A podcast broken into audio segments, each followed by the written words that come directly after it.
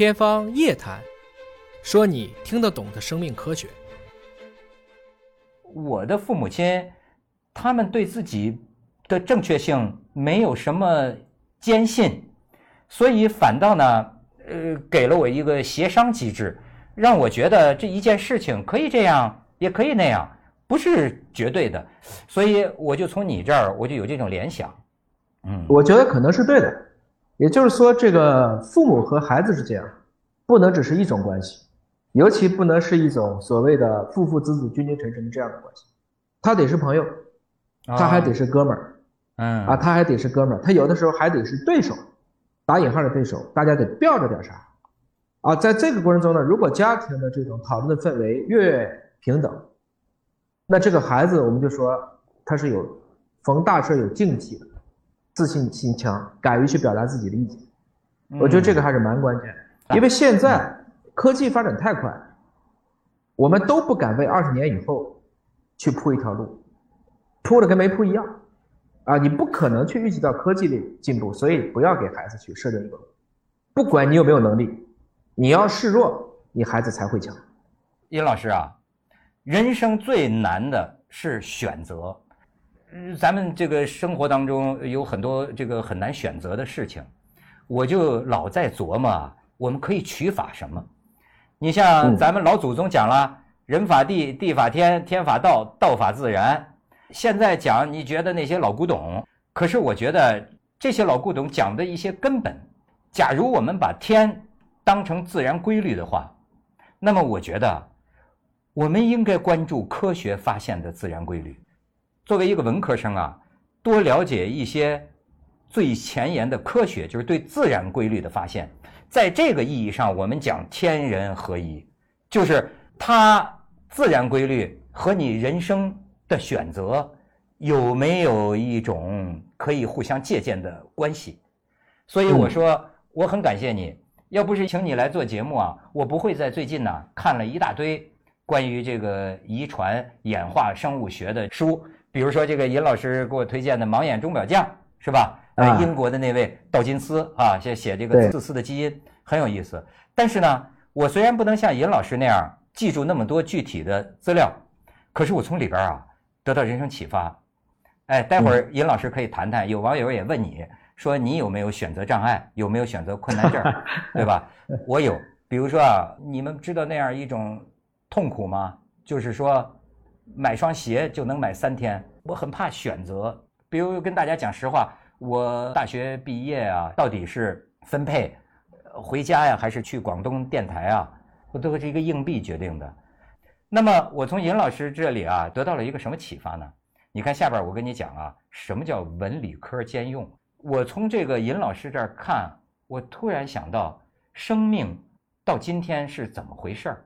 生命成功了吧？我们几十亿年从一个单细胞，我们到今天我们成功了，然后我们要知道我们怎么成功的。那么我们在这些演化生物学的书里看到，其实呢，下一代跟上一代啊基本相似，但是呢它会有变异，可是这个变异并不是为了好或者坏。我给大家举个例子，比如说有十万年的时间啊，几十万年的时间天气都很冷，所以你以为？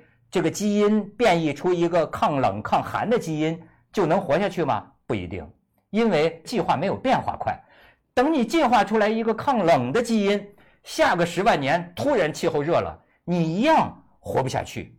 所以说，它的这个基因的变异啊，是偶然的，是随机的，是没有目的的，是没有功利的。它就是其实可以说是个错误，它复制的不是完全百分百一样。但是有的时候这个错误呢？被自然选择了，哎，恰巧那个天气就暖了，所以呢，那个大概就是喜欢热的那一部分种群呢，它就生存的概率就高，它就活下来了。所以，我从这个里边啊，得到很大的启发，就是我想想，我这半辈子很多次的选择呀，是一个那么沉重的事情，到了最后一分钟啊，就觉得哎呀，压得我能不能不让我就选了？我不知道该怎么办。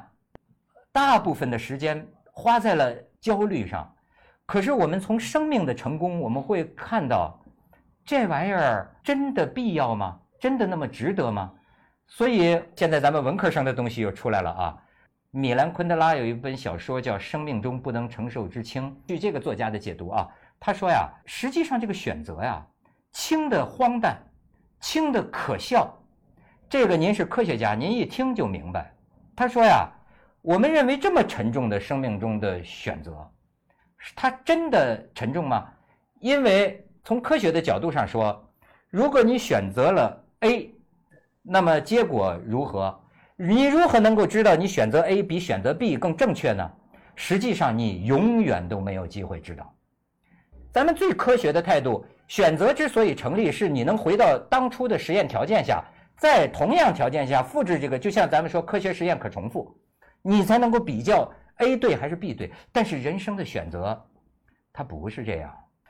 所以米兰昆德拉这个意思就是说啊。我们每个人困扰我们，我们觉得那么沉重的东西，实际上从科学的立场上来说，它轻的不值一提，它轻的无法验证，你根本不能科学的说你选错了还是你选对了。后来我一想，尹老师，您讲的这个生命的遗传，你这样走或者那样走，它也是随机的，它是偶然的，但是呢，我们都要接受命运的选择，就像生命最后接受这个气候。大自然甚至是宇宙的选择，有更大的东西在决定着我们。我这个班门弄斧，希望抛砖引玉啊。这窦老师讲的挺好，这个我至少你对这个演化的概念理解的是我在文科生里学的是非常非常到位。因 为绝大部分人都会说进化，其实不是进化，对吧？是演，是根据你变我也变，环境变就变了。我首先说我是没有选择障碍症的，我一般。所有的选择跟我的时间相比都不值得一提，为什么？时间，因为时间是我们所有选择当中唯一不可重现量。钱可以再挣，鞋可以再做，书可以再买，人可以再约，但是时间过了就过了。所以一定不能把我们生命当中的一个不可重现量，把我们大量的这种宝贵的资源花在这儿上。我们是三维的物种，我们穿越不了时间，所以时间最贵。第二个问题，其实有钱了以后，哪有什么选择障碍症啊？都买了就完了，了不起退货，或者送给别人。我特别知道，我现在买的衬衫，我就买这个号的，买小了，反正我就送给，比如说送给我的助理。我买小了，他穿就正好，这挺容易的。第三个呢，其实人呐，你活的本身就是。你这一生所有的经历，就是你这一天天的积累嘛，未来就是今天的积分嘛。所以从这个意义上讲，人是不会因为你做了什么而感到后悔的，人只会因为你没做什么而感到后悔。伤天害理的事不算啊。归根结底是在于，有的时候在恰当的时候一定要做恰当的事情。有花堪折直须折，莫待无花空折枝啊，还是要把握当下呀。